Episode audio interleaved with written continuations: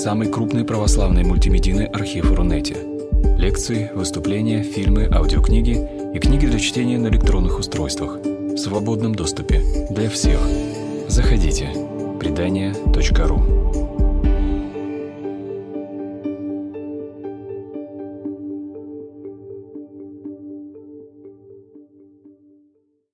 Благодарен за приглашение лекторию портала предания.ру для меня это было очень приятно, получить приглашение, прийти сюда и выступить. Вот. Э, отдельный привет тем, кто смотрит прямую трансляцию и кто будет смотреть видеозапись. Э, меня зовут Михаил Кукин, я приглашен сюда в качестве поэта и собираюсь читать стихи.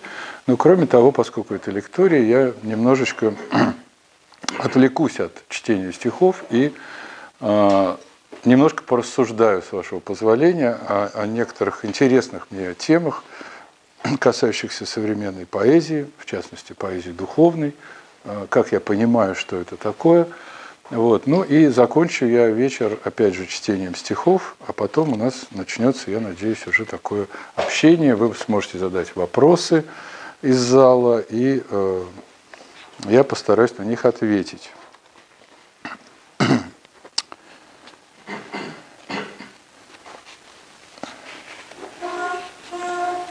Я буду читать сейчас стихи из книги «Состав земли», потом я буду читать стихи а, из еще не вышедшей новой книги, которую я сейчас э, составляю, практически уже составил. Вот она, наверное, будет называться «Здесь и всегда» по строчке из одного стихотворения. А, вот. И начну я с такого стихотворения из книги «Состав земли», оно было, в частности, опубликовано, по-моему, в, в группе в Фейсбуке, которая называется «Мероприятие». В детском саду окна горят, проспект Вернадского еле ползет. Дети разделись, в группе сидят, говорят, а за мной сегодня папа придет.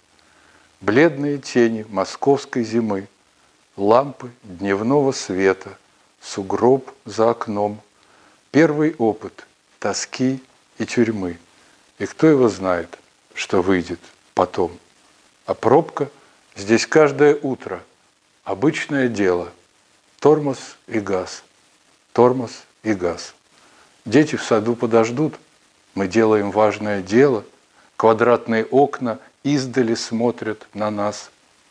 Кто-то звонит, кто-то слушает проповедь, в большинстве магнитол развеселая умцаца.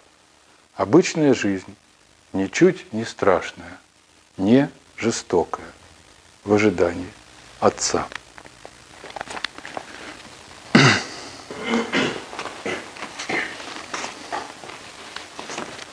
Мне суждено умереть, тебе суждено умереть не так, как раньше, когда мы на треть моложе были, когда философски смотрели на это, как учит нас Эрвин Пановский. Вот кувшин опрокинутый, вот упавшие лепестки. Какие там лепестки? Шприцы, ночные горшки, памперсы, утки, таблетки горстями. И попробуй вспомни – что были гостями на долгом счастливом празднике. Удержи благодарность хозяину дома. Нет, ты скажи вместо «за что» спасибо за все. И перед разлукой подожди еще чуть, не отнимай, пожалуйста, руку. Да, помолчим, просто за руку подержи. И посмотри, занавеска, видишь, вздувается – вот и Баргезе сады золотые, вот апельсины и розы, флоксы и яблоки. Здравствуй, сухая, прохладная осень, море Эгейское, Альпы над озером, и на террасе пустые стулья плетеные, легкие, и мы их с тобой переносим ближе к перилам, чьи-то фары мелькнут на дороге за черным утесом. Полночь пахнет листом по полночь пахнет костром, прелым листом. и молодым, кальвадосом.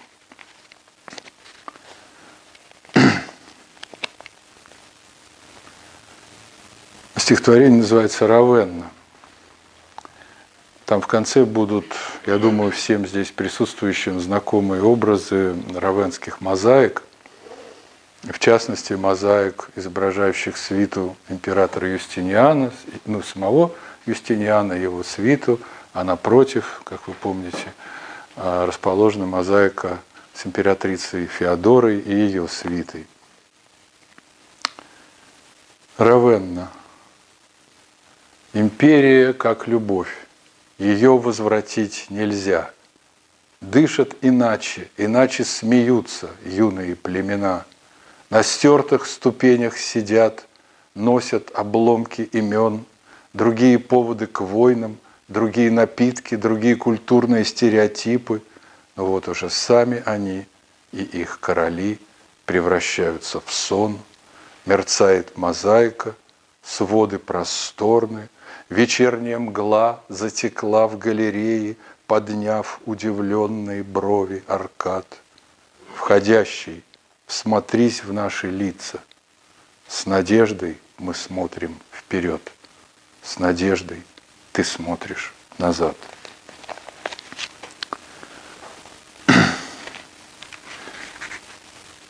Небольшой цикл из трех стихотворений, который называется «Стамбул». Он написан что называется, почти с натуры, да, после действительно настоящей такой реальной зимней поездки в Стамбул. И поскольку я об этом городе много предварительно читал и как-то готовился серьезно к этой поездке, то, может быть, это помогло, но вот буквально вскоре, вернувшись из Стамбула, я понял, что уже внутри сложились какие-то стихи. Это редко бывает, на самом деле, когда а, в какой-то поездке или после нее сразу что-то пишется. Иногда годы проходят, да, пока это отлежится внутри. Но вот со Стамбулом вышло по-другому. Видимо, как бы была уже какая-то внутренняя готовность к этой встрече. А такой цикл из трех стихотворений. Первое.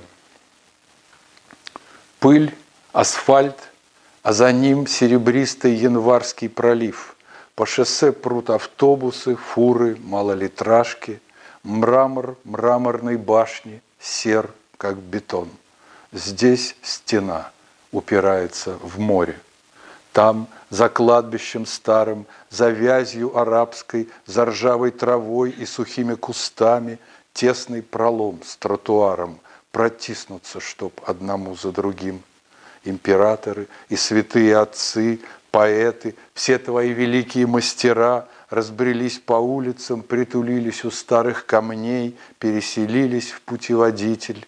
И усатый водитель трамвая, задумчиво глядя вперед, ведет скоростной свой состав. У него на эту вселенную с ее куполами и минаретами ровно столько же прав, сколько у тебя, Константин, основатель, и у тебя, Мехмед победитель. Грустно отплюнется в воду стамбульский буксир, Фыркнет, пойдет по дуге, как в присядку, По мелкой волне, весь такой деловитый, Как будто и правда по делу. Да какое тут дело пахнет? Пахнет жареный, простите. Да какое тут дело пахнет жареной рыбой сладка, скромно топчется море на пятку с носка. Начинается вечер с глотка. Нет печали предела. Второе. Простите, что-то у меня голос садится.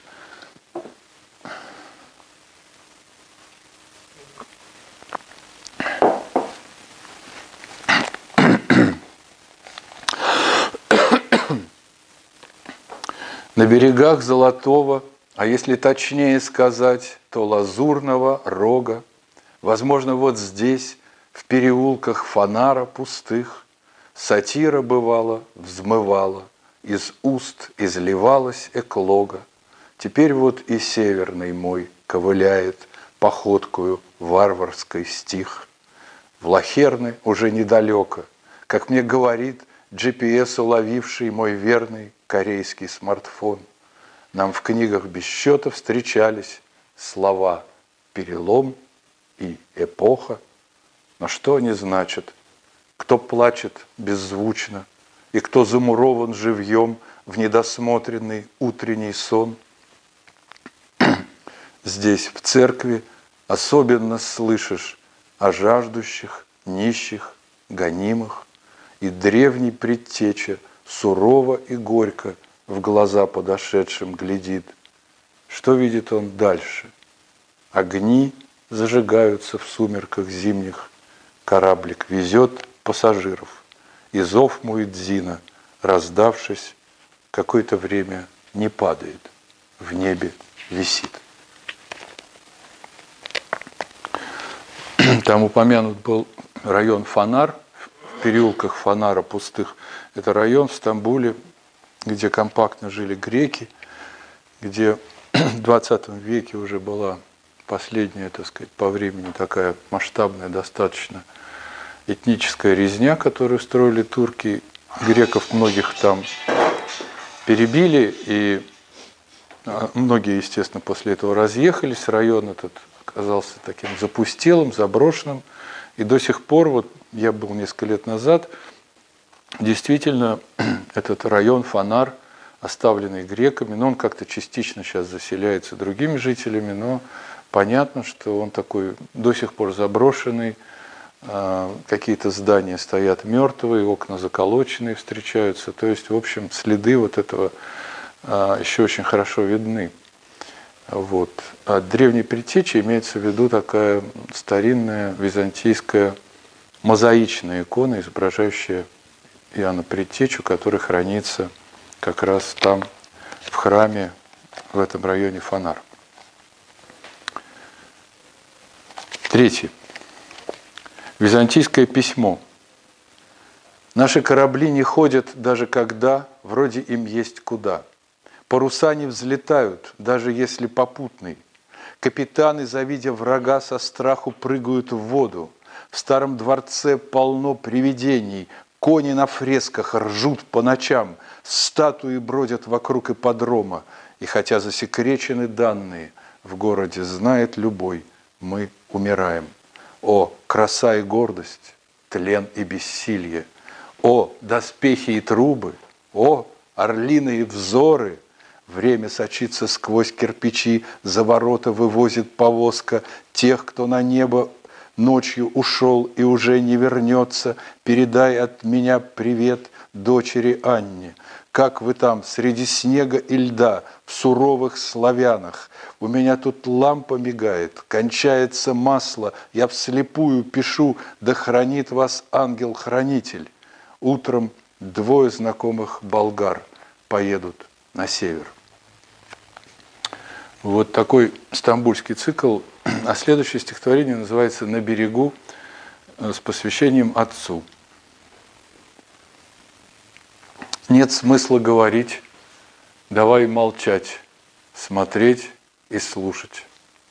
Смеркается, сливаются опять вода и суша.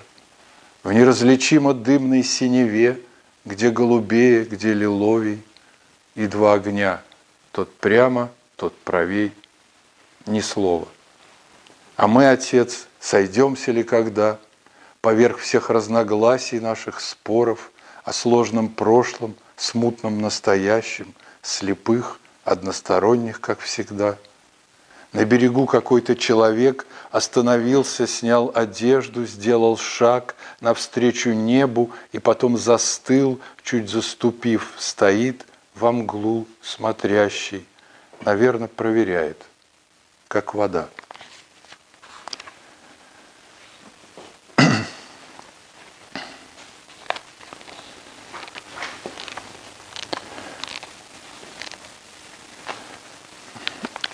Следующее стихотворение начинается с цитаты «Не печалься и не сокрушайся сердцем». Это из одного из писем Иоанна Златоуста – к Олимпиаде. Помните, он писал ей такие из ссылки, утешительные письма, хотя сам находился, в общем, в достаточно тяжелом положении. он, он двигался под конвоем солдат, а, будучи таким сильным, без определенного места, что ли, да, гонимым, а она, Олимпиада, оставалась в Константинополе и получала от него утешительные письма. «Не печалься и не сокрушайся сердцем, пишет рука, слова уходят на запад, дорога ведет на восток. Знойное небо, горючие земли, пыльный конвой впереди. Сквозь железные прутья дней не вернуться к Босфору, глаз не увидеть лучистых. Не печалься, всюду любовь, и повсюду ее золотые нити. Также и солнце над нами одно и то же на разных концах земли.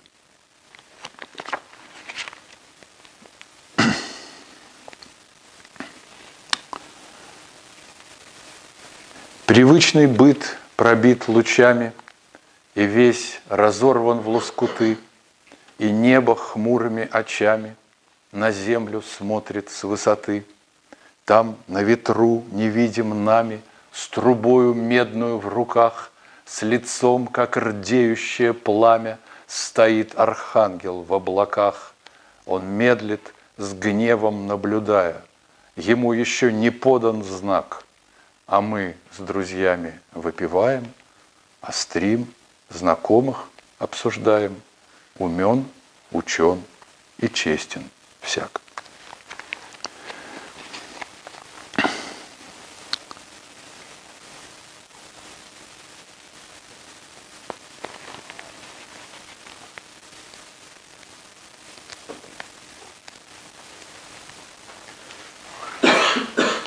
У выезда из города костер, пустырь, бурьян, кирпичные сараи, как будто не века прошли с тех пор, когда вот так же, руки согревая, стояли у огня в колючей тьме те пастухи, не ожидая чуда, как будто не века, и той зиме все повторяться суждено, покуда есть города, окраины, дрова, работа в ночь, шершавые ладони, огонь костра, подмерзшая трава и хмурые солдаты на перроне.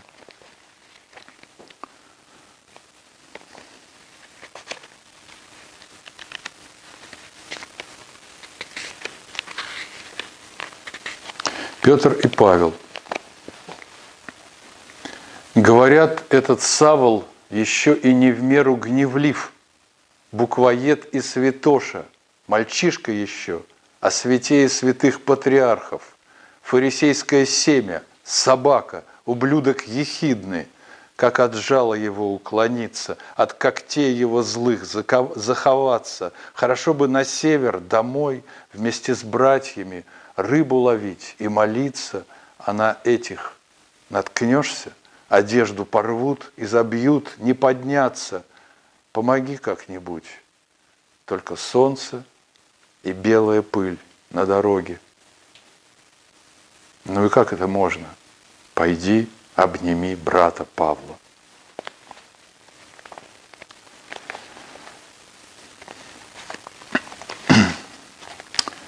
Уработанный за день на черной работе, сидя, спит человек. Давайте сейчас зайдет человек. Заходите. Сделаем маленькую паузу. А то будет сейчас грохот, стулья и все такое.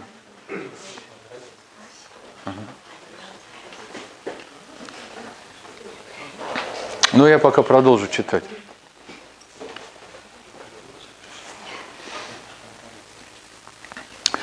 Уработанный за день на черной работе, сидя, спит человек. Вагон метро качает его, в родную страну везет. Человек нездешний, бронзовый весь, плотно сидит, веки смежив, в глубоком покое тяжелые руки положил на живот. Вагон метро качает его, а мимо горы плывут. Синий спортивный костюм облегает круглые плечи его, толстые губы открыты слегка, как будто песню поют. Вагон метро качает его копытами тук да тук, Крепко расставлены ноги, подобно колоннам синих ворот При входе в город Урук. Ой, а родина далека, родина далека, Лампы в метро освещают его руки, его колени, его седое темя, его. Конечное скоро. Вот и конец. Дальше поезд уже не пойдет. Заходит другой, подъем, встаем, привычно ботинком в ботинок бьет. Первый проснулся, быстро вскочил, второй в погонах дальше идет. Работа такая, устанешь как черт, пьяный народ, сонный народ, и все это дело по кругу течет, по вечному кругу течет, пустой состав уходит в депо, в квадратный черный проход. Господи, на нашем пути – на площадях, на улицах, в наших домах, там, где ты жил среди нас, где ты учил. Не оставь нас, детей твоих, милосердный, помилуй нас.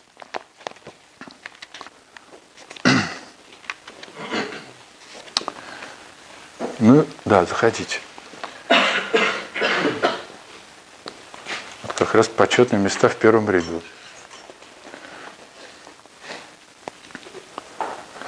Я буду сегодня читать, наверное, три таких или четыре э, рождественских как бы стихотворения. Вот одно с пастухами, которые мелькнули там у костра, да, э, уже прочел, а вот это второе.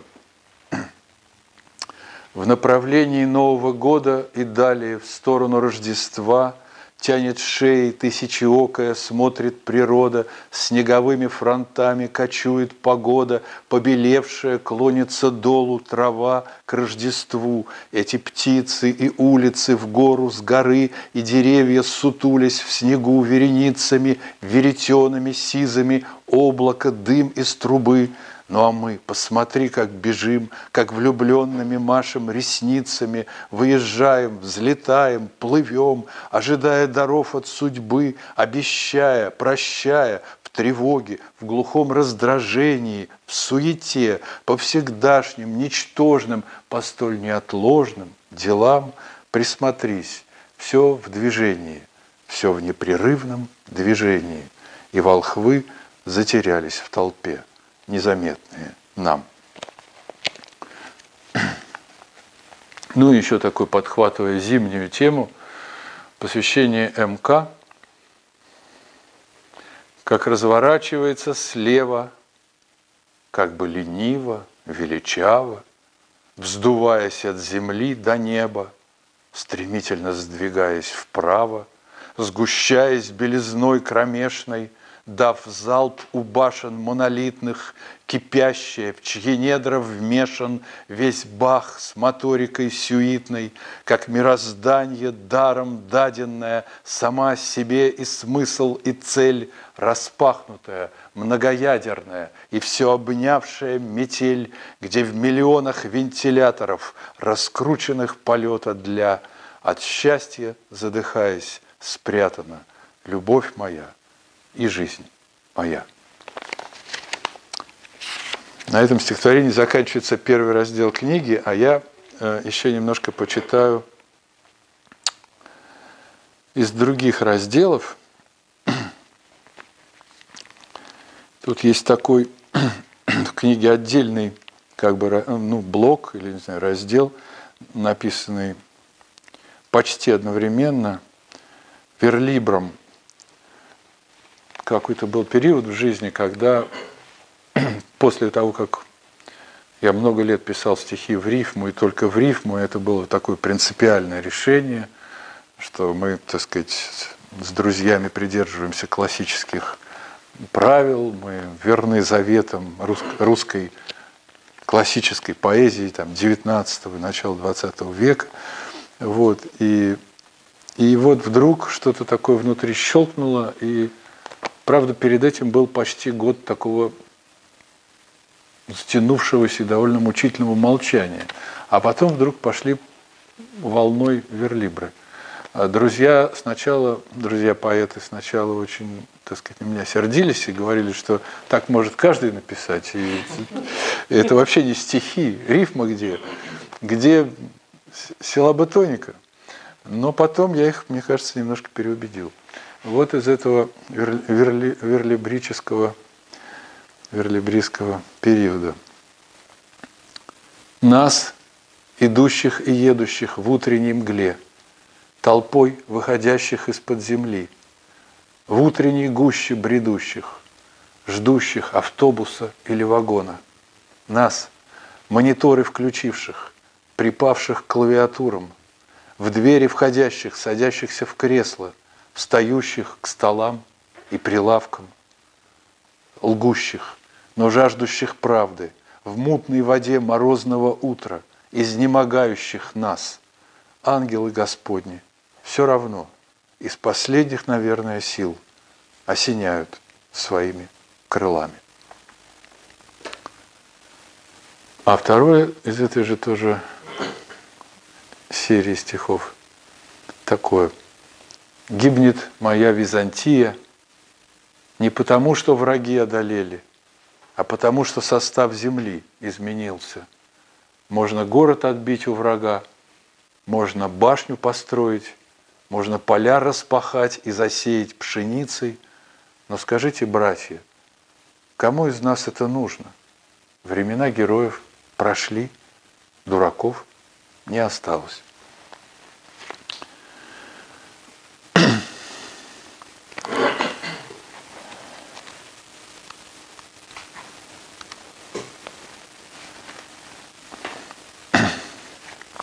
Спал на веранде, а день проходил стороной.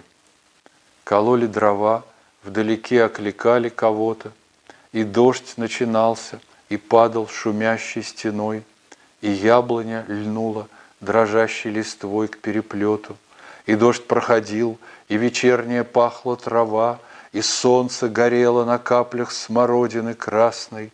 Я сна не запомнил. Наверное, мне снились слова – чтобы просто сказать, что и вправду мудра и прекрасна текущая жизнь, проходящая мимо меня, которой нет дела до нашей тоски и тревоги, и дверь открывали, и в сумрак полоска огня ложилась из кухни, споткнувшись на мокром пороге. Особенно дожди, как пеленой окутан монотонным и негромким, певучим шумом, где-то за стеной семья, соседи, и всю ночь в потемках трава и листья лепетом полны, и шепчет крыша над уснувшим домом, особенно дожди душе нужны, чтобы припомнить то, что ей знакомо по прошлой жизни, чтобы каждый звук, любая вещь все стало сгустком смысла, и вечный мир сквозь утлый быт вокруг вдруг просиял, и зазвучали числа гармонии, томящиеся во всем, и тьма, и та светилась тайным светом, особенно дожди, деревья, дом, веранда, ночь, Анциферова, лето.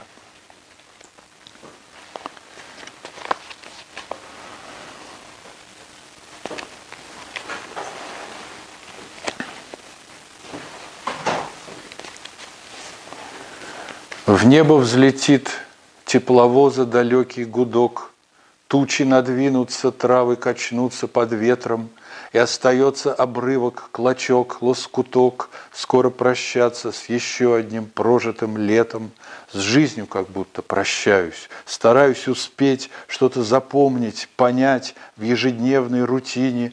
Август уходит, известно, что время и смерть общее что-то содержит в своей сердцевине, холодом тянет, над крышами стелется дым, снова гроза с Куровской надвигается быстро. Все это было со мной, это было моим, и промелькнет, и погаснет, как малая искра, не удержать ничего, ничего не спасти, с зонтиком мокрым, шагая по дачной дороге. Бог нам поможет – но если мы даже в горсти Божьей зажаты, то что нам известно о Боге? Вот как раз человек вошел. Проходите. У меня между стихами пауза. Садитесь, пожалуйста, еще есть места.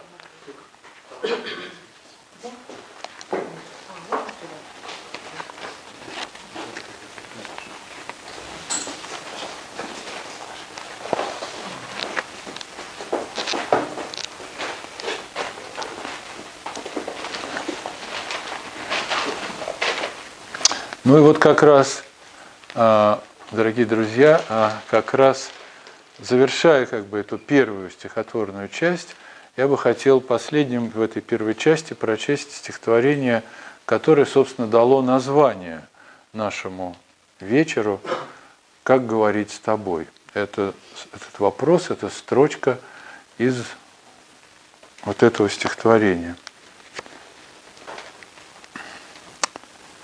Господи, был бы я гончаром, я бы горшки крутил, выводил кувшины, всяческую посуду с молитвой Тебе на радость.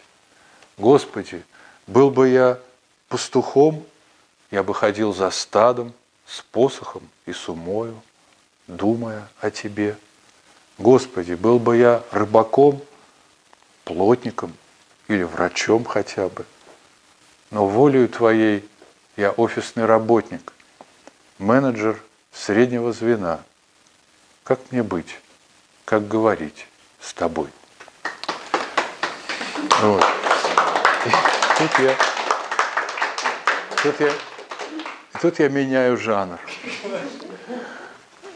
И я сделал некоторые наброски дома, воспользуюсь ими сейчас – Строчка из этого стихотворения выбрана названием вечера. Как говорить с тобой? С тобой, тобой с большой буквы. Ну, а что, если взять и попробовать на самом деле ответить на этот вопрос? Вот сейчас прошло где-то примерно 15 лет с тех пор, как я написал эти стихи, вот это стихотворение. И ответ, мне кажется, сейчас совершенно очевидным. А, ну, как угодно можно говорить. Как хочешь, так и говори. Хочешь, говори с Богом словами старинной молитвы. Хочешь, а, своими словами. Если не можешь, просто делом, пусть маленьким, но каким-то добрым делом. Не можешь, ну, молчанием, не деланием явно плохих вещей – в общем, не важно, как ты будешь говорить с Богом, потому что Он все слышит.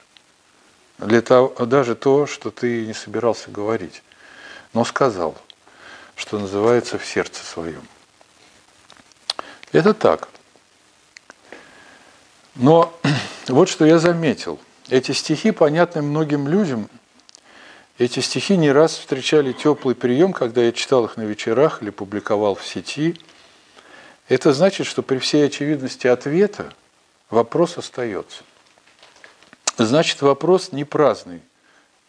И он возникал не у одного меня, тогдашнего, когда я 15 лет назад писал эти стихи, но у многих других тоже.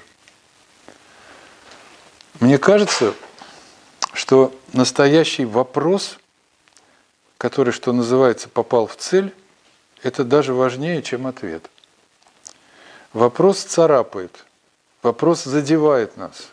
Он обнажает в нас некую зону неизвестного, непродуманного до конца. Вопрос, особенно внезапно прозвучавший и задевший нас. Заходите.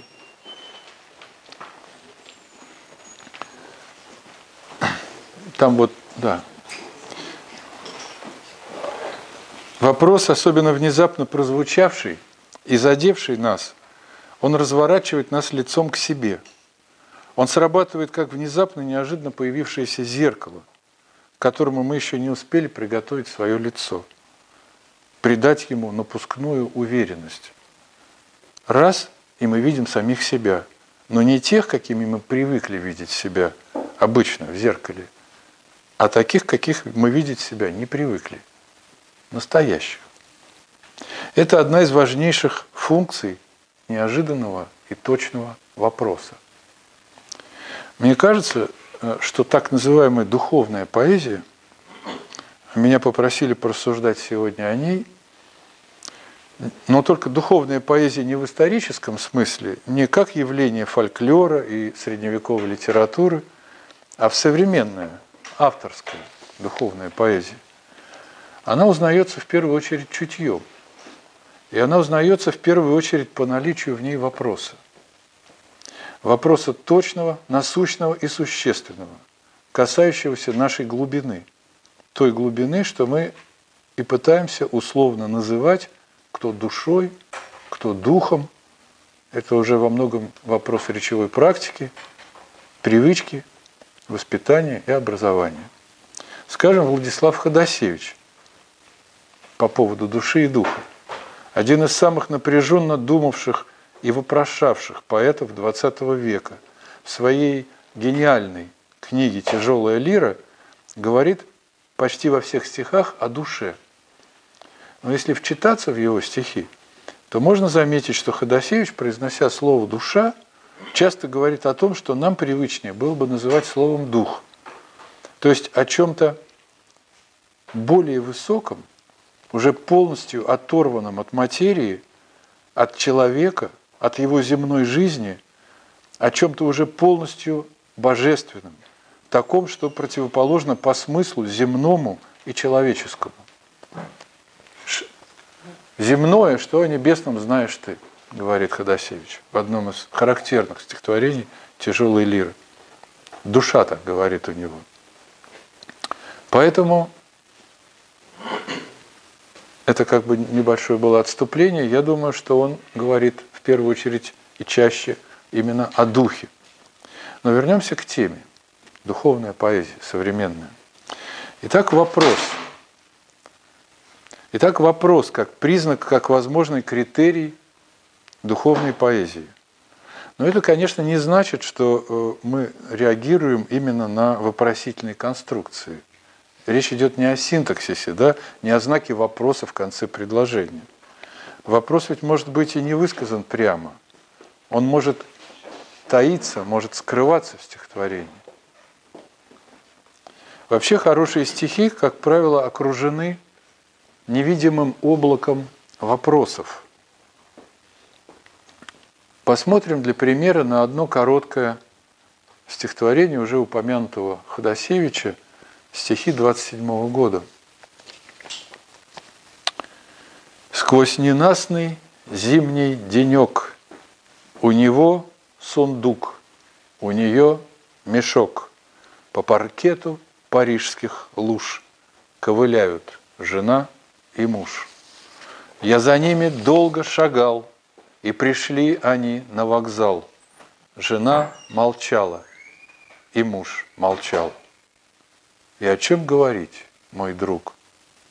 У нее мешок, у него сундук, с каблуком топотал каблук.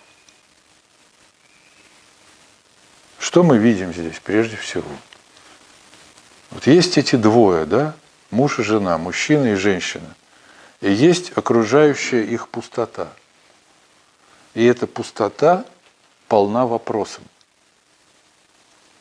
Это совершенно пронзительное стихотворение, абсолютно простое, абсолютно точное, скупое на детали и абсолютно пронзительное. Я выбрал его вообще-то почти наугад. Можно было бы найти массу других примеров, подтверждающих ту же мысль.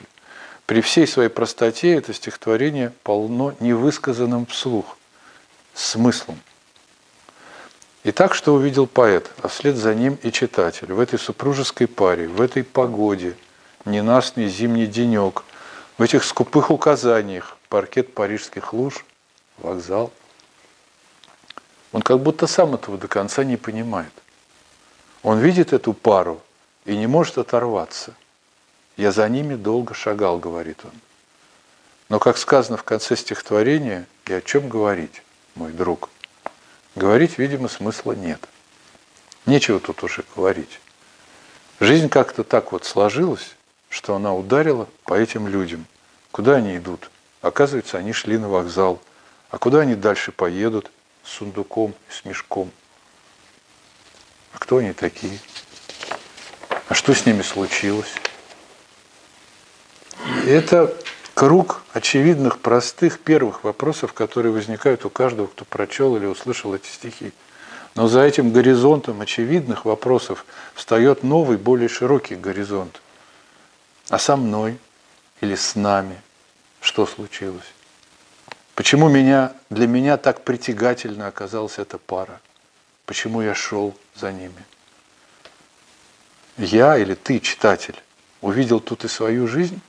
такую же горькую, такую сломанную, или вообще жизнь людей. И все это окружающее пространство, парижская мостовая, ненастный зимний денек, вокзал как цель пути, превращается в некие подмостки мирового театра. Человек в этом театре одинок, уязвим, окружен пустотой. Это так понятно, это, проще говоря, так зримо, так видно – что достаточно сказанного, и можно ничего не дописывать, ничего не расшифровывать. И о чем говорить, мой друг? Все сказано. А где же Бог? Он оставил этих людей, своих детей, одинокими, покинутыми. Про Бога тут в этом стихотворении не сказано ни слова. Но в этом стихотворении, очень жестком, как будто сквозит его отсутствие. И вот что очень важно, о чем я, собственно, и хотел сказать, и куда я клонил, и зачем я читал эти стихи. Отсутствие Бога, как предполагаемая катастрофа, как что-то, что дано по умолчанию, что стоит за кадром, может значить гораздо больше иной раз, чем всякие прямые рассуждения о Боге, рассказы о Нем, взывания к Нему и так далее.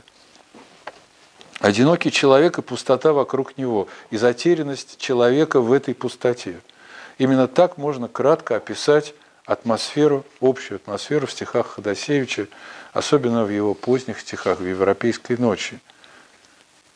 Давайте спросим себя, а это духовная поэзия? Вот мне лично кажется, что, конечно, да. Здесь у Ходосевича, по-моему, мы отчетливо видим, как страдает человек от разрыва со смыслом, с мирозданием, со своим Создателем. Страдает от того, что нет ему утешения. Мир жесток, жизнь бессмысленна, люди бессильны. Такая вот картина. Описание этого опыта, а это именно духовный опыт, своего рода и пытка, и подвиг – целого поколения, целой плеяды поэтов. И Ходосевич в их ряду один из самых заметных, самых больших поэтов.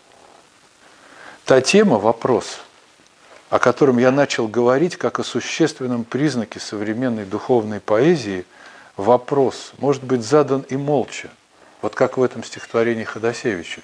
Нас никто ни о чем не спрашивает.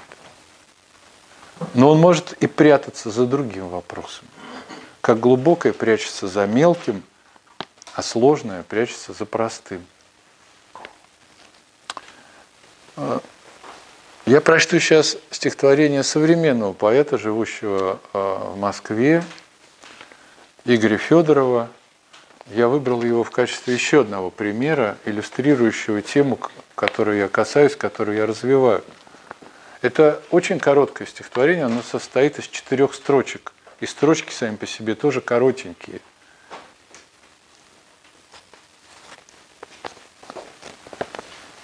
Поздняя улица.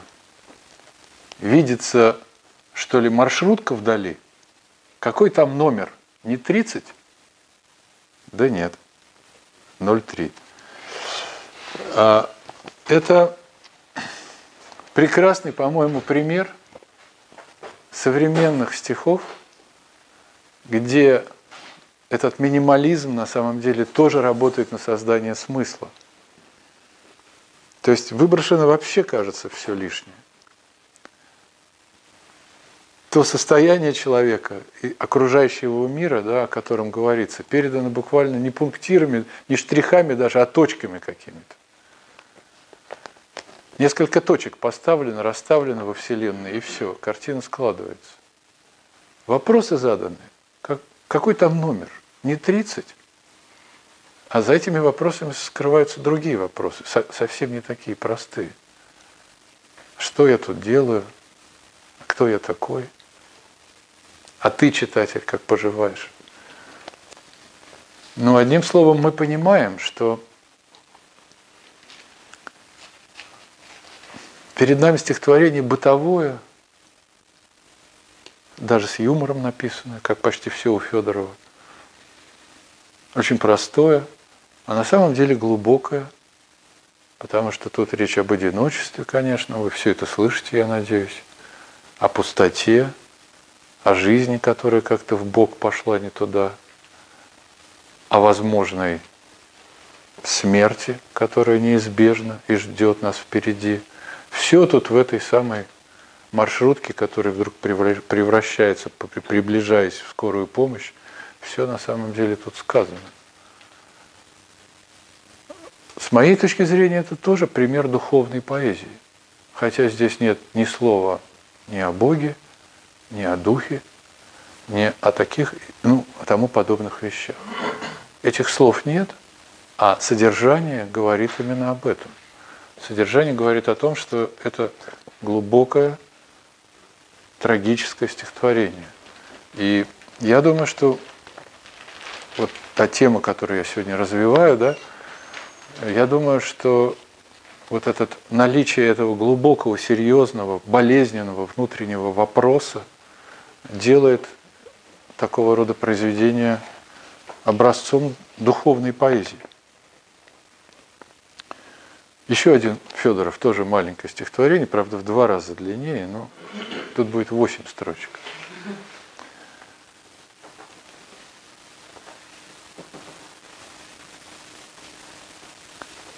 Чисто классический блок. Аптека, фонарный свет, улица, ночь, одинок, под фонарем мент. Стоит на ветру продрог, и такая вокруг пустота, ну чисто классический блок, даже с учетом мента. Прекрасное, смешное, и тоже посмотрите, на самом деле, какое непростое стихотворение. Как он подключает Блока, да, абсолютно трагического и серьезного сюда. Как он при этом как бы убегает от пафоса.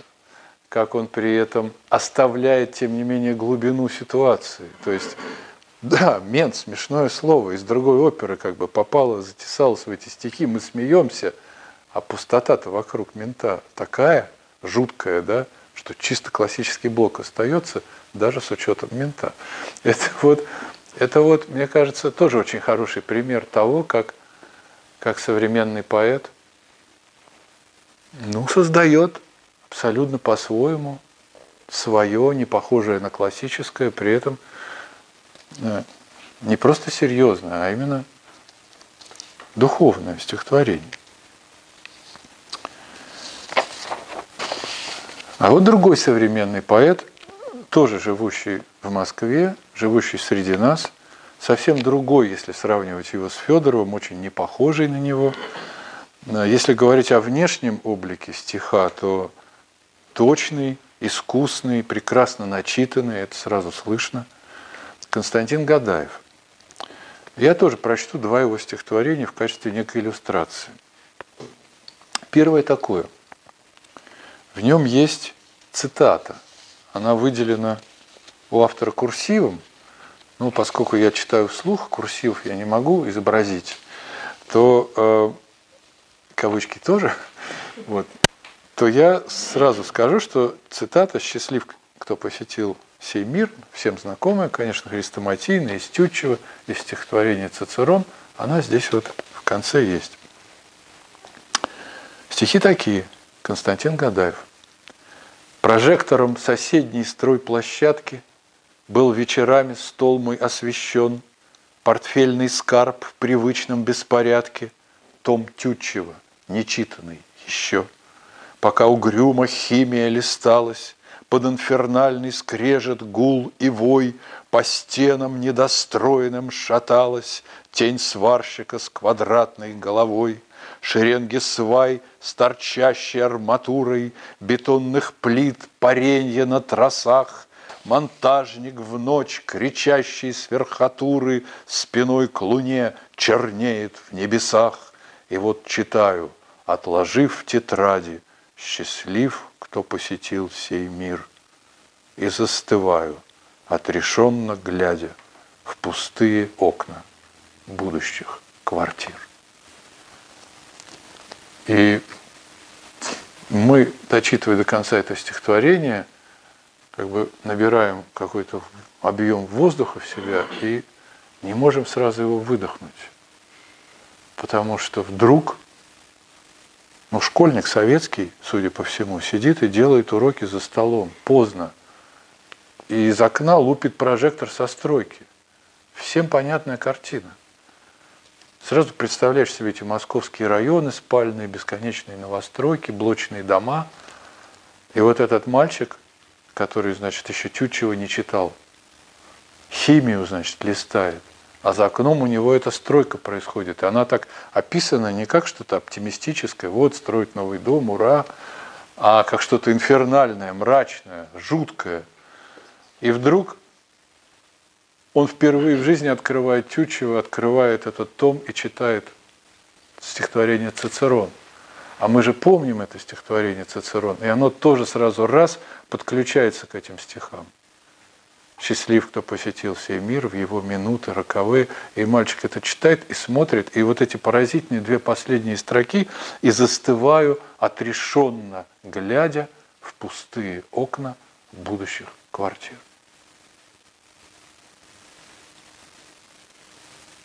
Я, что я вижу перед собой? Да, дом будет достроен, вселятся люди, или я вижу перед собой какие-то непостижимые руины.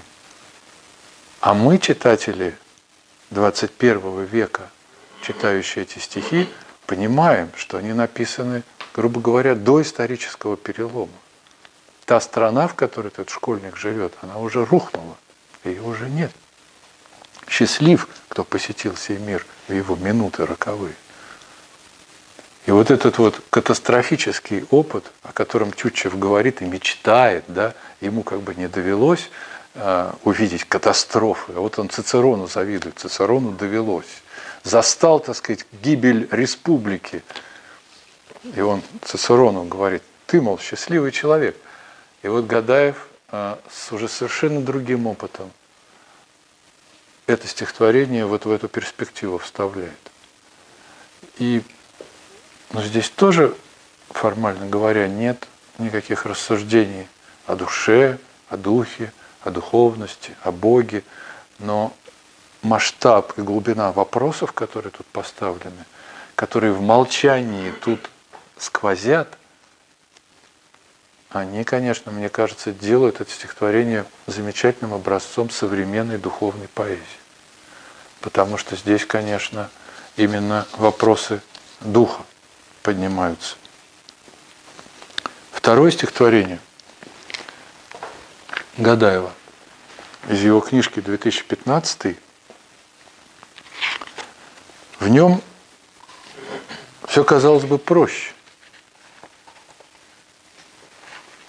Но тем не менее, хотел бы я остаться неофитом, нелепым, пылким, неосведомленным, любовью первой во Христа влюбленным и уж совсем не православным с виду, во сне кудрями к поручню прильнувшим, как у Эль Греко, заключенным в кокон учеником, еще не обманувшим надежд, красивым, юным, одиноким, меж третьим и четвертым перегоном, расслышавшим сквозь грохот под землею, как прокатилась по пустым вагонам, побудьте здесь и бодрствуйте со мною. здесь, формально говоря, есть все признаки христианской литературы, цитаты из Евангелия, и слово православный даже, правда, в контексте противоположном, совсем не православным с виду, да, и упоминание христианского искусства в данном случае, или греку. Но э, эти два стихотворения, мне кажется, позволяют нам поставить еще один важный вопрос, следующий вопрос, о котором я тоже бы хотел немножко сегодня поговорить. Вопрос о границе – то есть где проходит граница между э, христианской и нехристианской поэзией? Ну вот самый простой, очевидный ответ, да, кажется, ну понятно, вот там, где есть какие-то явные указания на то. Но это получается ситуация примерно как вот в живописи в современной. Мы видим пейзажик какой-нибудь, там озеро или река, лесочек, церквушка на берегу, над ней кресты, значит, это уже христианское искусство.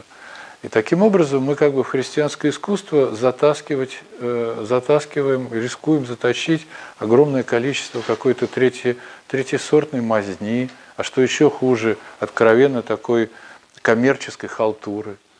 Потому что на самом деле понятно, что такие слова, как христианский и духовный, они как бы сопротивляются ну, словосочетанию, э, сочетанию со словом бездарный. Да? Трудно себе представить такое словосочетание бездарная духовная поэзия или бездарная духовная живопись. Как-то язык не, не поворачивается это сказать, и правильно не поворачивается. Потому что критерии, конечно, не в предметах, не в тех э, деталях, не в тех э, вещах, которые отвечают на вопрос «что?», «о чем?», да, не в теме. Тогда в чем? А вот люди, которые об этом думают и размышляют, чаще всего говорят, что критерий, он э, лежит скорее в сфере качества искусства, его высоты, его талантливости, его гениальности. То есть на самом деле – не вопрос что, а вопрос как выходит на первое место. И это, в общем, совершенно верно, с этим не поспоришь. Если произведение, ну, допустим, стихотворение, глубоко и серьезно, то оно как бы тем самым уже претендует на то, чтобы как бы, ну, претендует на то, чтобы быть духовным. Но возникает вопрос, что вот в этом таком уравнении простом серьезное или глубокое равно духовное. Как-то все слишком просто, и чего-то не хватает. Хочется спросить, а всякое прекрасное искусство непременно духовное? Всегда ли это так? Это очень такая сложная сфера, и я понимаю, что я рискую, говоря об этом, касаясь этого вопроса, здесь как бы наука, филология немножечко пасует. Здесь надо полагаться на свое чутье, конечно. Мне кажется, что чрезвычайно важным, вот для меня, по крайней мере, это так, оказывается еще третий вопрос. Кто? Не что и не даже как, а кто. То есть если я знаю какого-то художника, поэта, если я как бы слежу за его дорогой, да, если я знаю у него образцы духовной поэзии, явные, то для меня и другие его произведения оказываются как бы втянуты в эту сферу. То есть не обязательно расставлять явные очевидные метки для того, чтобы говорить, что мы имеем дело с христианским искусством. Вот в одном стихотворении у Гадаева это есть прямо «Побудьте здесь и бодрствуйте со мной», слышит этот подросток кудрявый в метро цитату из Евангелия, слова Христа, обращенные как бы к нему, засыпающему в метро – а в другом стихотворении Гадаева про этого школьника, который делает уроки на фоне стройки и читает впервые Тютчева, этого нет. Но это не значит, что для меня одно стихотворение, условно говоря, относится к христианской поэзии, а другой не относится. Они относятся оба. С моей точки зрения, дело обстоит именно так –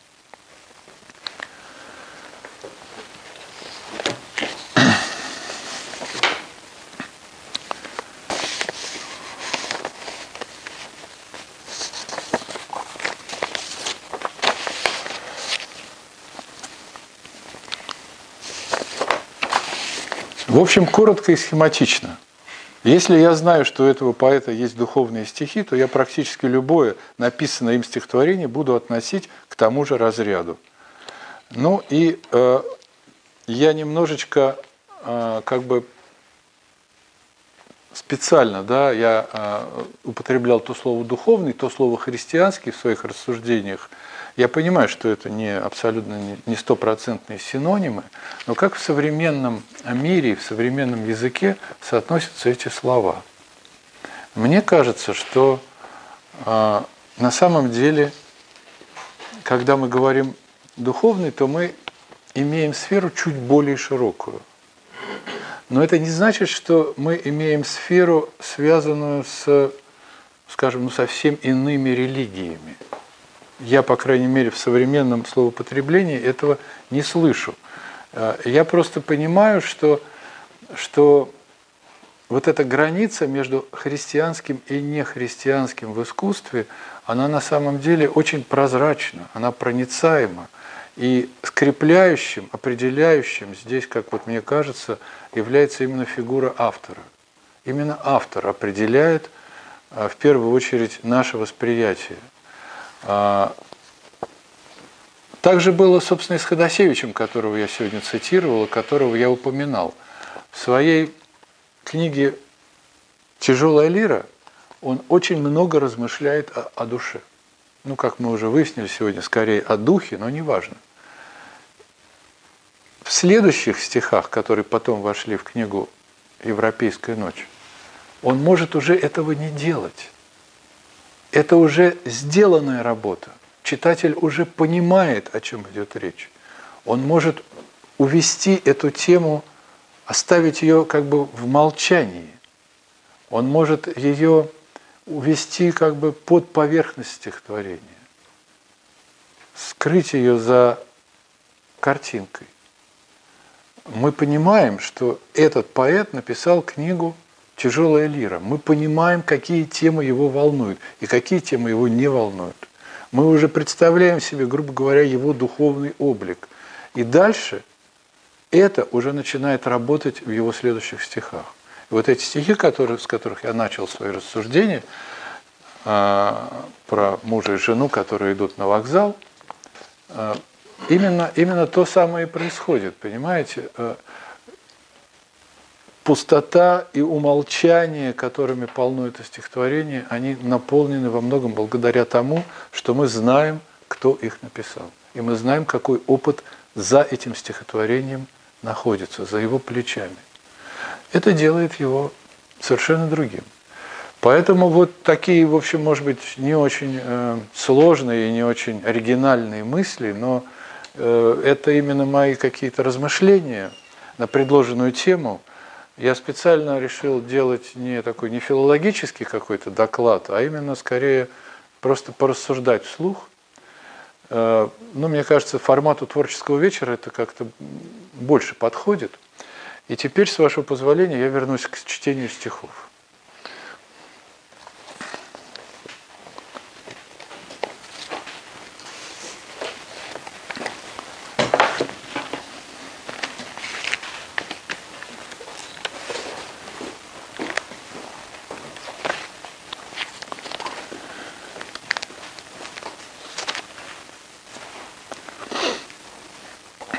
Эту женщину несчастную в метро, и над рекой открывшийся вдруг город, жерло тоннеля и моста ребро, стальное небо и январский холод запомнить и держать в себе, дожать до сгустка, чтобы слово отступило, чтобы сама с собою говорила суть, точность боль, не знаю, как сказать.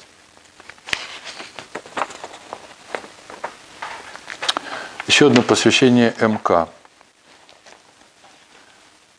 Ты наливаешь чай, пока упругой дугой из чайника в чашку, блеснув, перебегает вода, я успеваю понять, какой в этом скрыт покой в нашем здесь и сейчас, наше – здесь и всегда. Двое на утренней кухне, уже светло за окном, И в свете неяркого дня Сквозь будничный этот обряд Просматривается мир, Где в сущности мы и живем. Тебе с молоком? С молоком. Движение, улыбка, взгляд. Ты говоришь над алтарем, даже если разрушен храм и следов не осталось, стоит терпеливый ангел, ждет перемен – я говорю, прибавь к этому ангелов с вестями, с нами и поручениями, пересекающими город во всех направлениях, ангелов, сопровождающих наши нелепые колесницы, и ангелов, летящих у каждого за плечом. Мир тесен, и если присмотришься, в нем попросту не протолкнуться от невидимых крыльев и прочей иконографии, свитков, посохов, белых хитонов, заботливых рук, то сильных, то нежных.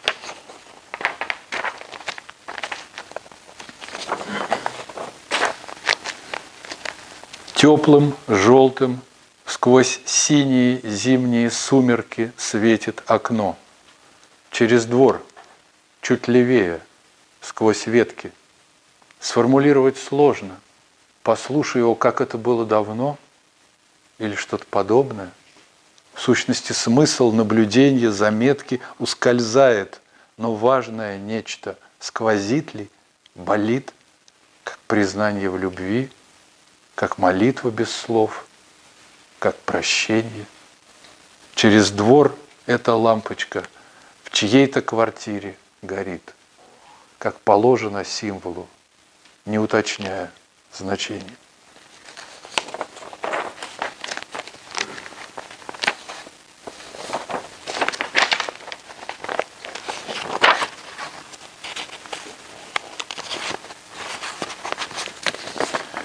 Что, нельзя было этот мир получше придумать?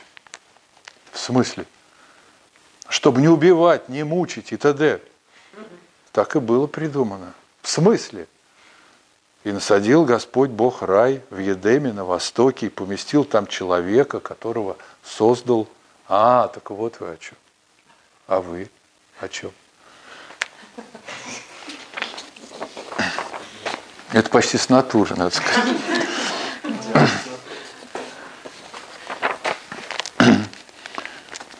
Стихотворение, которое я сегодня закинул в группу, посвященную вечеру, может быть, кто-то его в Фейсбуке прочел, а кто-то, может, нет. «Господи Иисусе Христе, помилуй меня. Вот тебе твой Отец, живой. Видишь, ждет тебя в гости, водочку охладил, салат нарубил, рыбу пожарил, слушает Эллу Фиджеральд. Приходи, Господи Иисусе Христе, помилуй меня. Вот тебе зимний вечер, яркий снег, крещенский мороз, в воздухе чистота, пар изо рта, бодрость в теле, теплый свитер, перчатки, ботинки, непробиваемый холодом пуховик – Господи Иисусе Христе, помилуй меня. Вот тебе город твой, магазины, метро, скорая помощь, такси, церкви, театры, кафе. Никто не стреляет, не бомбит. Хочешь, иди в бассейн, хочешь, к друзьям поезжай или в храм зайди. Господи Иисусе Христе, помилуй меня. Да, сейчас, простите. Еще одно посвящение МК.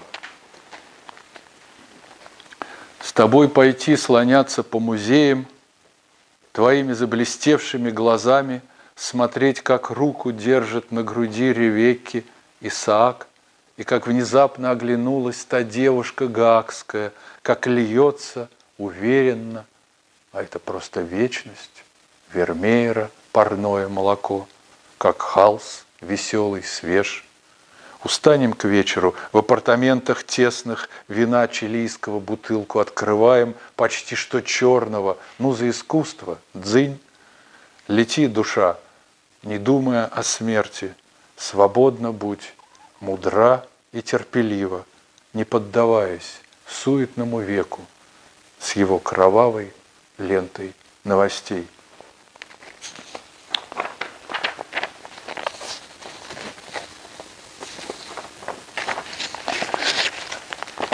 Сквозь проспекта шум надсадный, Из летучей зимней тьмы мокрый воздух снегопадный валит в комнату, где мы спим с тобою. Мы и кошки. Спим, как будто смерти нет. Или есть, но понарошку. Вроде марли на просвет.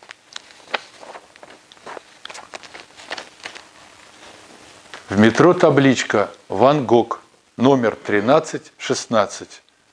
Какой Ван Гог? Не Ван Гог, вагон. Обчитался. Ван Гога солнце, как рожь колосится, звезды лохматятся, синяя тьма шевелится. Видит он, любит он виноградные дали, цветущие яблони, вишни, синеглазый и рыжий голландец. Конечное.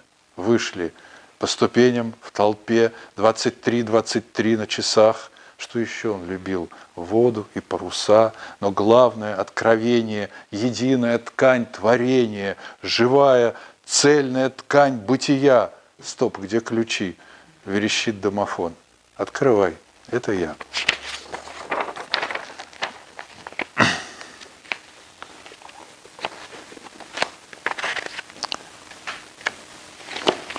У меня в распечатку закралось очень много пустых листов.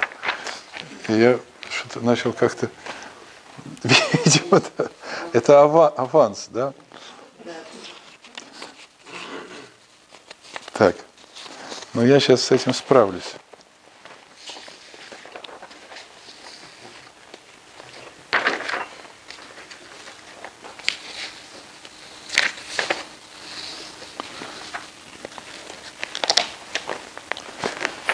Ворот постоять, прикоснуться к белой стене, помедлить немного, голову наклонив, и, наконец, онеметь, довериться тишине, уловив невесомый ее мотив.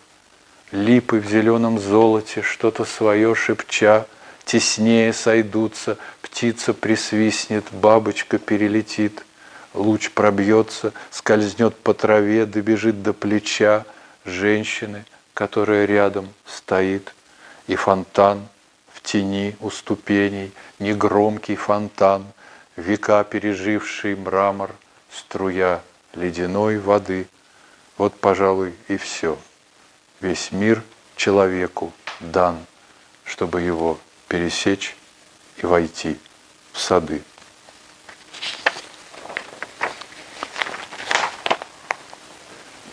Жгучее синее небо, яркая белая краска хорошо лежит на железе. Если смотреть вблизи, то вся поверхность в округлых крохотных бугорках. И это железо в стык с небесами. Белизна, синева. Мне было лет восемь. Мы с мамой и папой плавали на теплоходе по Волге. Я так это ясно запомнил. Теперь вот летом в трамвае встал под открытым люком, поднял голову. Мама и папа и я посредине.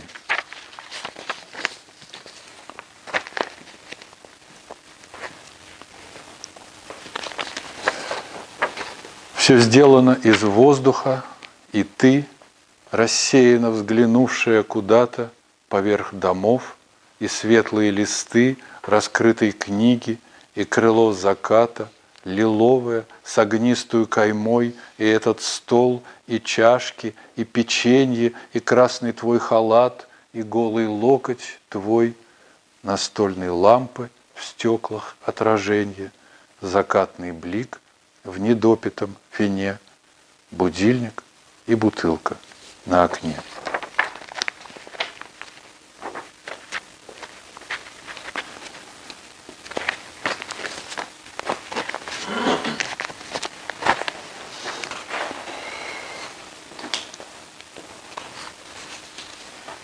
Вот еще одно стихотворение, которое уже написано после книги «Состав Земли».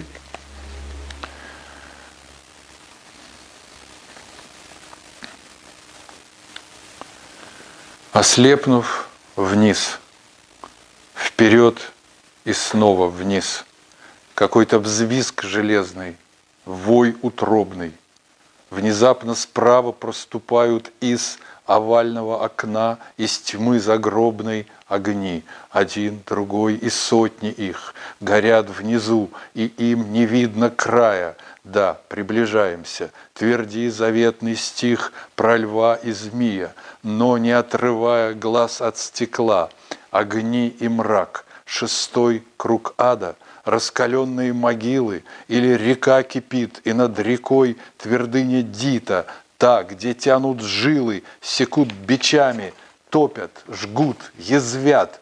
Еще снижаемся. Мелькает Ленинградка.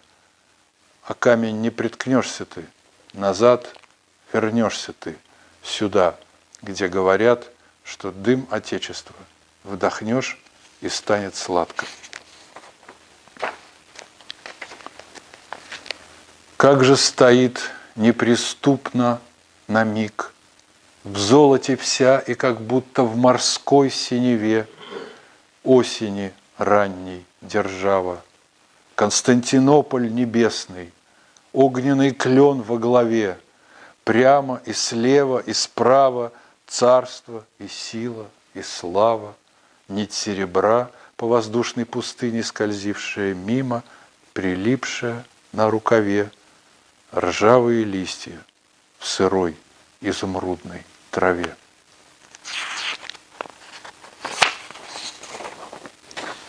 Выходишь ночью пьяный из такси, и бах тебе в башку, рассвет, безлюдный город, небо, ветер. Спасибо. Вот об этом и просил. Жизнь продолжается, и мы живем на свете, тоскуем топчемся без смысла, без любви, под широко распахнутыми облаками, как будто мы не мы. И это все не с нами. Но подниму глаза, Господь, а там глаза Твои. Одно стихотворение я хотел прочесть прямо из телефона, оно совсем новое, еще даже не напечатать, не успел напечатать. Волхвы – это все мы, наряженные в смешные штаны, среди тьмы, вытирающие на ветру сопли, бредущие на свет, не на свет, на слух, в декабрьский непросвет. Это все мы с пакетами подарков в руках, с елками в охапках, с рюмками в кулаках, пьяные, трезвые, орущие на подчиненных, чтобы к тридцатому успеть, юные, седые, все топчущие твердь, в ведомостях, в строчках, столбцах отмеченные, смотри, на равенской мозаике такие же точно цари, чуть приседая, видишь, подходят к трону. Откуда в пещере трон? Ну, неважно, это символика. И льется свет – с четырех сторон.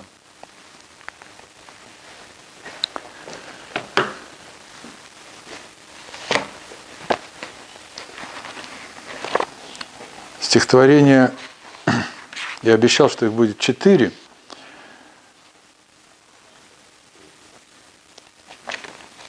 Очень важное для меня в, в личном смысле, потому что во многом с него как бы началась какая-то новая полоса у меня в стихах – давно уже написанное, но до сих пор я его читаю на вечерах, и до сих пор как-то не, раз, ну, не знаю, не потеряло оно для меня, в общем. Хотя со старыми стихами по-разному бывает, но это вот живет, по-моему. По крайней мере, я от него как-то не готов отказаться. А, тоже та же тема рождественская, волхвы. Шли день и ночь, не ставили шатры – боялись потерять ее из вида. И вот закрыли небо облака. Куда теперь несем свои дары? В какой ты стороне земля Давида? И снег пошел, сперва легко, слегка, но дальше, гуще, караван притих, земля и небо все вокруг белело, а снег равнял долину и холмы, и вот нашло уныние на них – намаявшись в пути, слабело тело, и все-таки средь снежной этой тьмы светилось что-то. Рядом есть жилье, сказал погонщик. Слышу, тянет дымом, наверное, пастухи. И вот на дым они свернули обсушить свое сырое платье. и вошли с пустыми руками и предстали перед ним.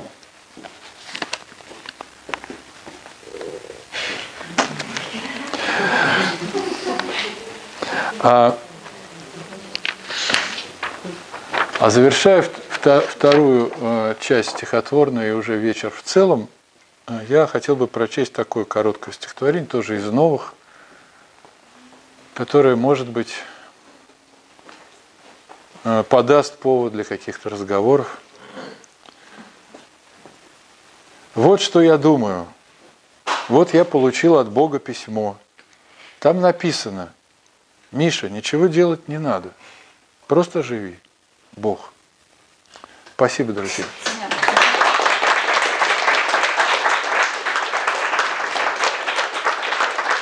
Спасибо.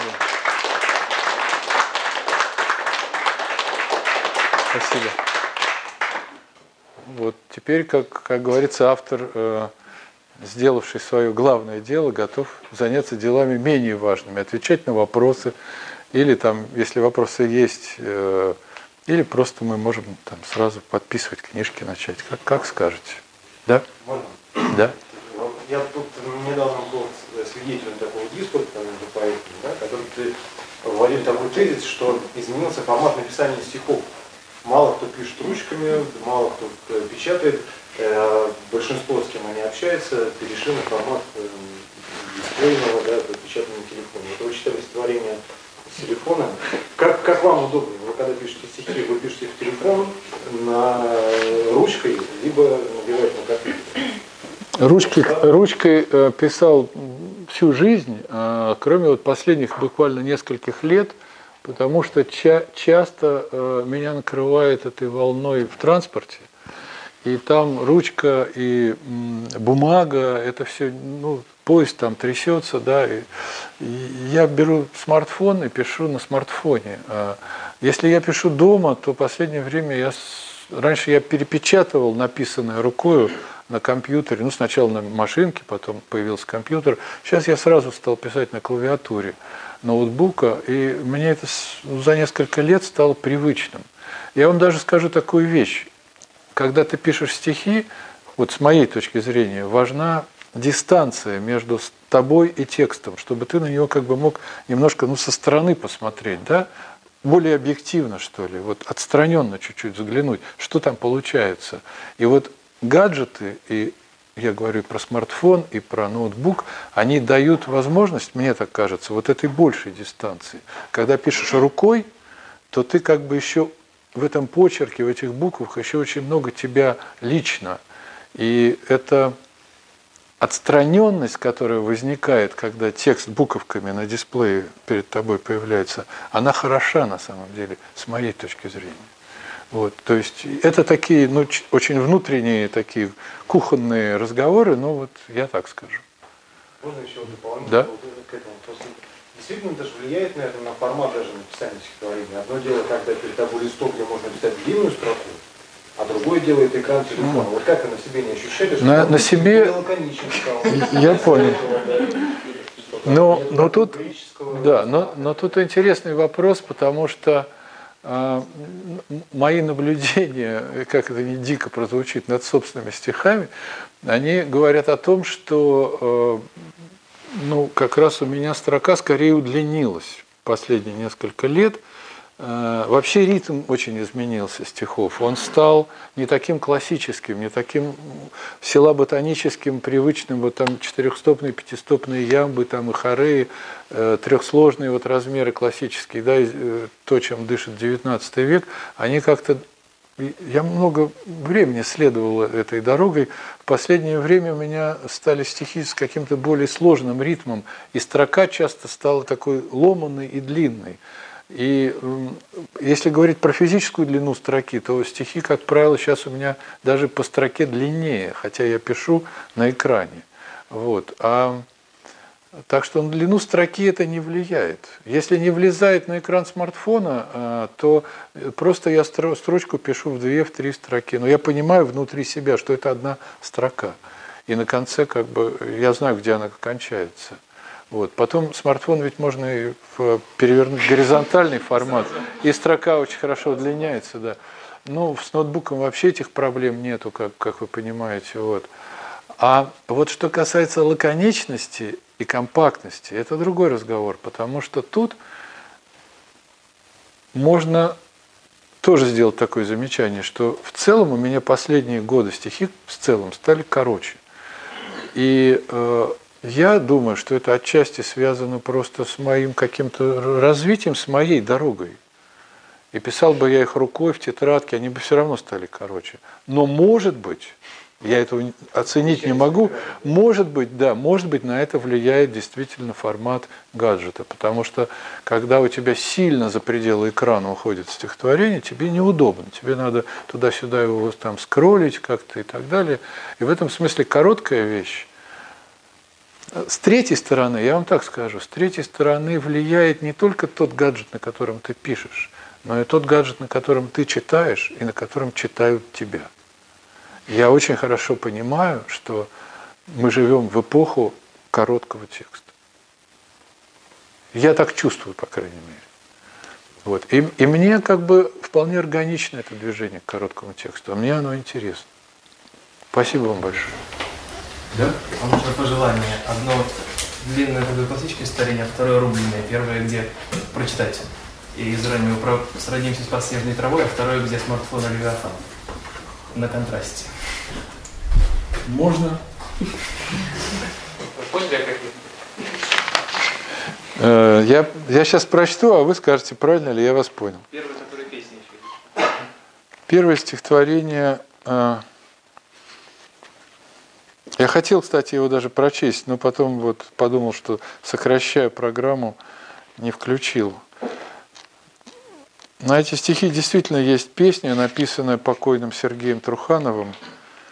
Э, я вообще песни на стихи поэтов не очень приветствую, но вот в данном случае, что касается этой песни, сделал бы исключение. По-моему, песня ему удалась, хотя стихи, по-моему, совершенно другие. То есть он свое какое-то, но это естественно, свою интерпретацию предлагает. А стихи такие.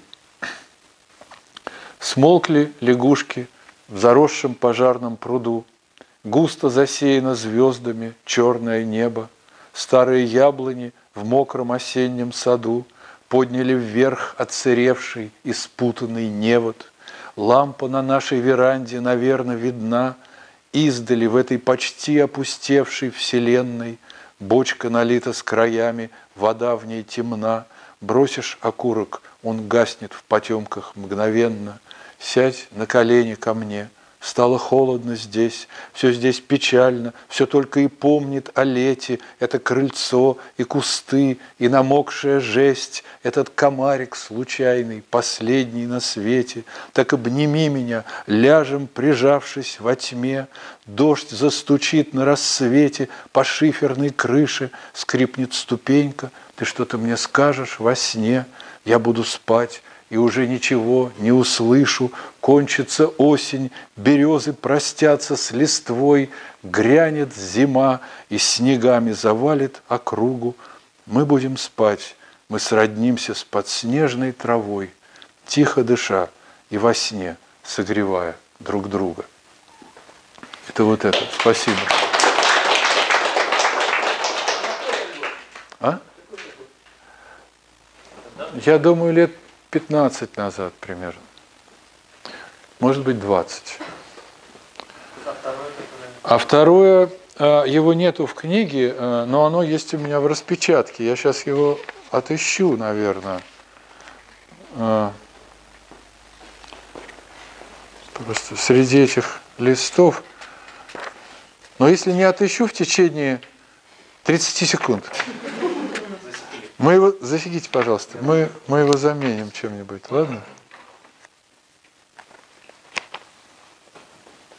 Ну вот. Время, Время тает? Нет, еще есть. Есть? Так, смотрим.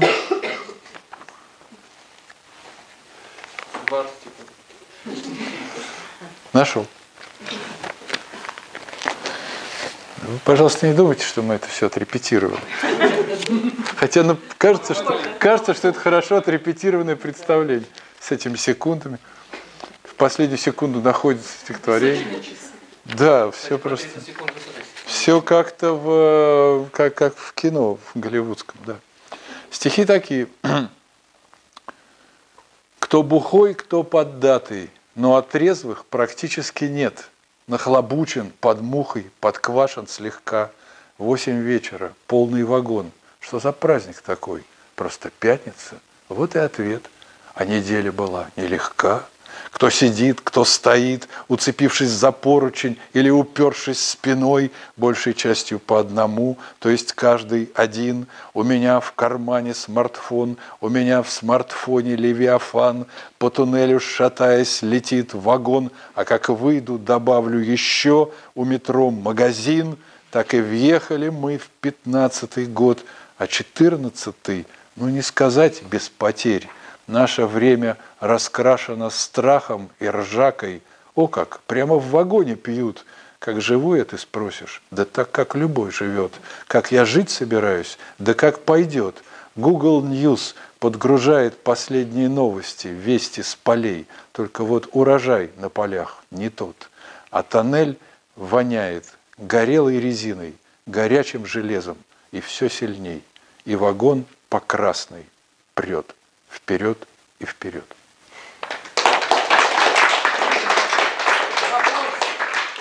Вот эта мифология метро, как она вдохновляет? Потому что много стихов связано с метро. Спасибо за этот вопрос. Э, вы знаете, был такой даже у меня разговор с моим другом Костей Гадаевым, которого сегодня уже вспоминал и читал его стихи.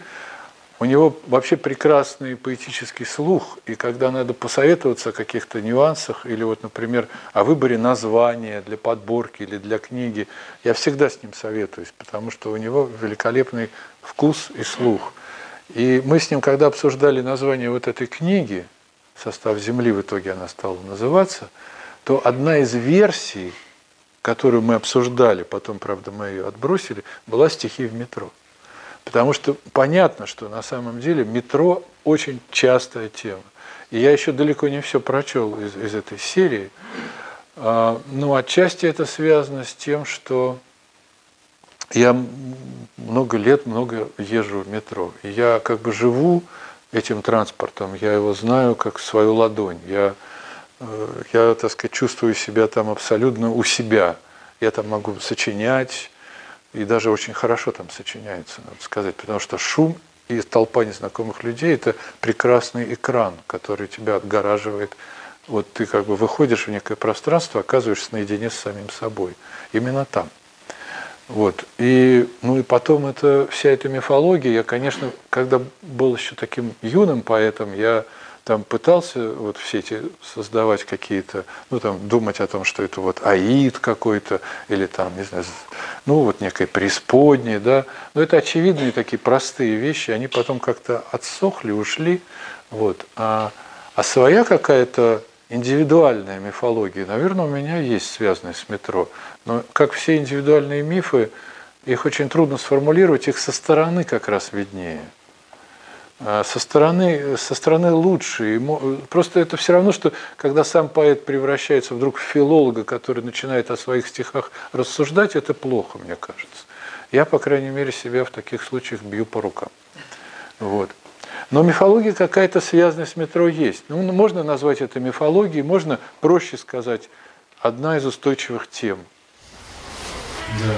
Ну вот, да. А, скажите, пожалуйста, почему в вашем творчестве так много Древней Греции? Что для вас значит античность?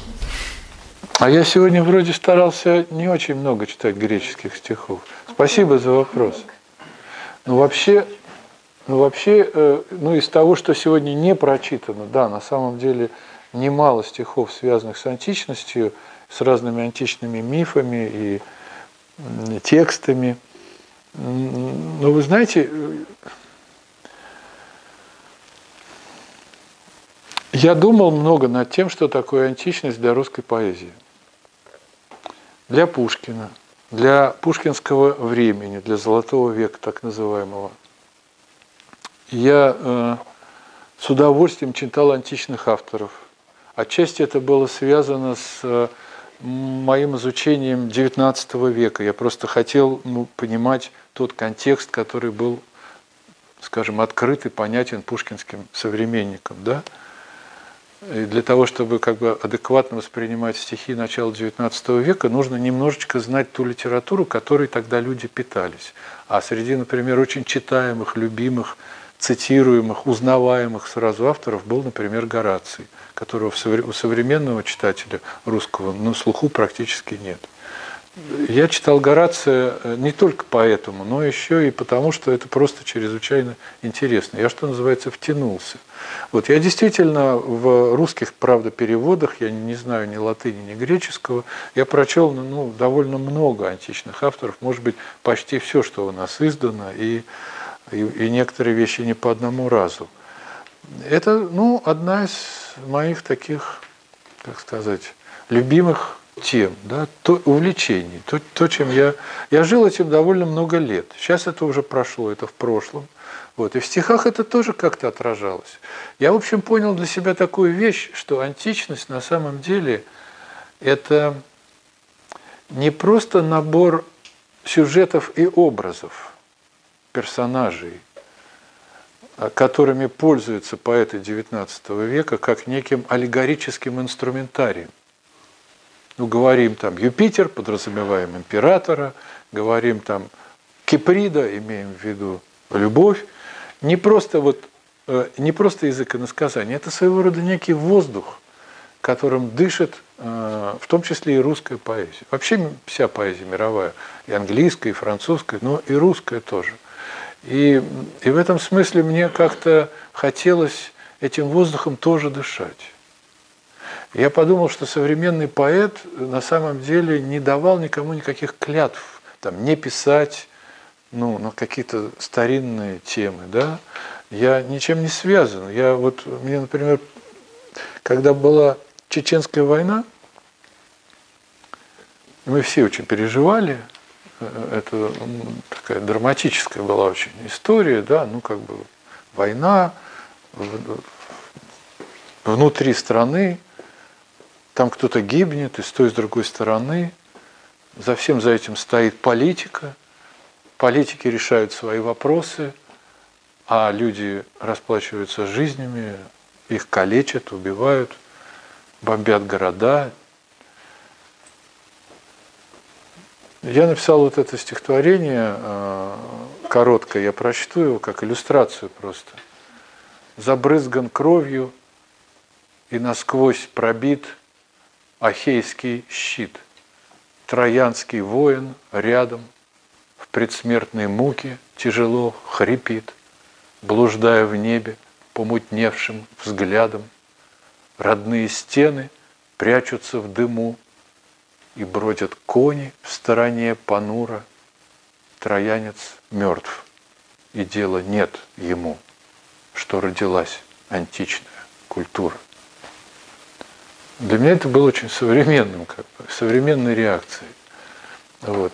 Ну, а последние несколько лет, пожалуй, античность как-то ушла.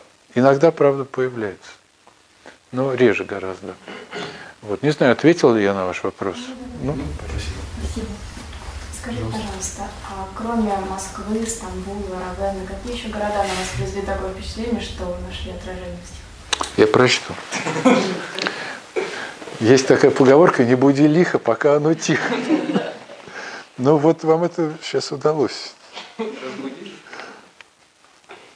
Просто вы задали такой вопрос, который, мне кажется, э, прямо на него есть некий почти прямой ответ. Тоже посвященный МК стихотворение из 12 строк, не пугайтесь. Недолго, правда, но жил в грузинских горах. Не часто, но пересекал моря. Видел, как сон в синеве, Кикладские острова, И как малиново-алая горит за Москвой заря. Входил в золотое пространство Сан-Марко, Стоял у перил над сеной, На том, на самом певучем мосту Мирабо, Пил океанский воздух, с живыми поэтами говорил И просыпался все эти годы рядом с тобой. Что тут сказать? многомилостив, щедр Господь. Чудом была эта жизнь, и не чудо ли длится днесь, кланяюсь низко ему на перу, благодарный гость. Можно, владыку, еще мы немножко побудем здесь.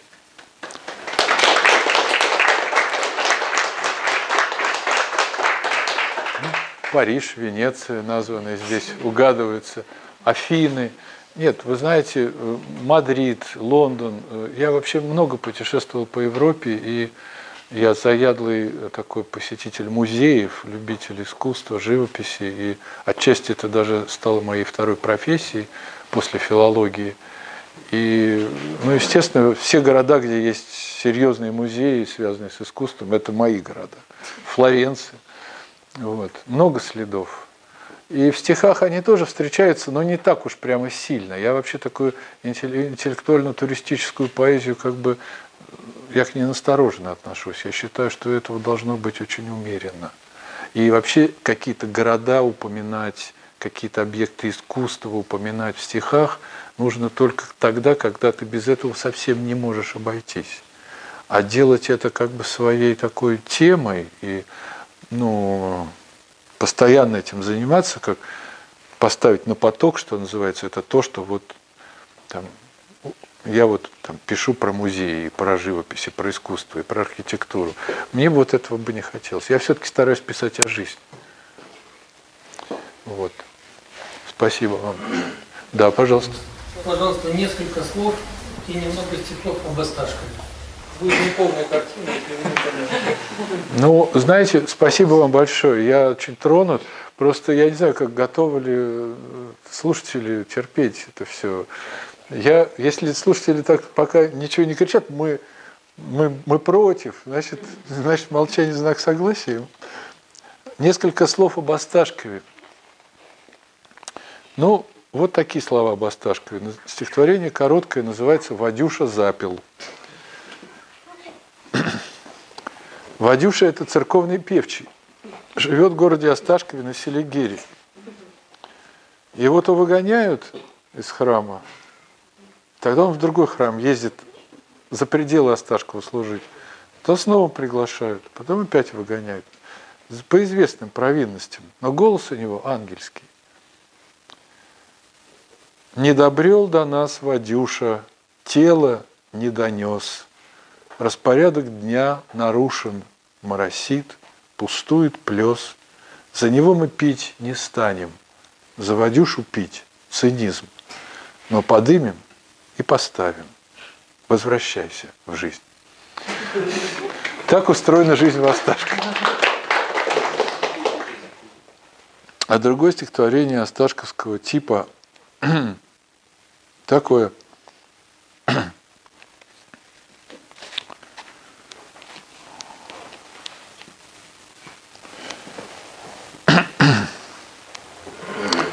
Николаю Филимонову Серое небо, серая вода, еле заметные их наплывы и переходы. Я уехал отсюда, вернулся сюда. Здесь плохая погода, но не всегда. Через день ничего, погода. Северо-западный ветер прикладываю к глазам, к колбу, оборачиваюсь и вижу город в два этажа, котельной трубу и другую трубу кожевенного завода. На душе просторно, молодо, хорошо, на востоке ясно, на западе дождь пошел, я тем временем по мосту перешел, то в небо глядя, то в воду. А, или вот еще такое. Сверху чиркнула спичка, а круга молчит. Шорохи шин легки, подлетая к Осташкову в летней ночи заныриваю в стихи. Распахнулось раз, распахнулось два, а на третий раз разошлось далеко чернильные зеркала, лиловые рукава, синее молоко. Ну вот, Осташков это что-то такое. Спасибо за вопрос. Там В этом маленьком городе, старинном в Тверской области, на берегу Селигера, он купеческий старый город, с современной, конечно, частью, как водится, из таких четырехэтажных силикатных кирпичных домов, таких белых, которыми застроено у нас пол России, провинциальных городках. Там, к старой его купеческой части, мой друг и издатель, и галерист Николай Филимонов несколько лет назад купил старинный каменный купеческий дом. Он там дешево продавался, с участком небольшим. И с тех пор это некая такая база, куда вот приезжают из Москвы там поэты, художники, там какая-то музыканты, там все время какая-то такая жизнь происходит, как говорят, движуха. Вот это очень такая интересная точка. Асташи недавно признались, а, а жители Осташкова называют Асташи, сами они себя так называют. Не Осташковцы, а Асташи. Асташи недавно признались, что у этого дома Филимоновского, улица Октябрьская, дом 5, у него, оказывается, есть на сленге осташковском название свое. Он называется Файв. В общем, пойдем, говорит, пойдем к Файву, да, или в Файв пошли, вот. И, ну, там, там он сделал на участке, на, на месте старого сарая, старый сарай разобрал дровяной и построил новый сарай, а внутри этого сарая э, музыкальная студия. То есть там барабанная это ударная установка, гитары, электроника, колонки, место для зрителей. И там происходят всякие такие домашние концерты. Потому что Филимонов, он еще и песни сочиняет. И музыкантов вокруг себя собрал. И у них команда такая, которая называется «Будущие покойники». И они играют. Там название меняется все время. Название, название сменилось уже, наверное, 10. Начиналась группа 5733. Это координаты Осташкова на карте. Долгота, широта или что-то в этом духе. Я говорил Коле, это совершенно невозможно запомнить. 33, 57, 53, 35. Что там? Он долго сопротивлялся, потом все-таки решил дать другое название. И дальше началось такой парад названий. Огурцы, мужья, э, соленые огурцы, еще как-то называлась эта группа. Как только она не называлась. Ну вот будущие покойники, это как-то вот пока, пока, пока прижилось, да. Не знаю, надолго ли. Вот. И э, Коля сам сочиняет песни, и в основном он в качестве текстов пытается брать стихи поэтов, которых он издает. Поэтов круга издателя Николая Филимонова. Вот на стихи Гадаева, Федорова, Молоднякова, Страхова, вашего покорного слуги и так далее. Вот, вот такой Осташков. Если кто-то там будет летом, вы дайте мне знать, напишите мне в Фейсбуке. Если, например, я тоже буду там, мы встретимся, я вас приведу в Файв. Вы увидите Осташков изнутри, настоящий андеграунд Осташковский.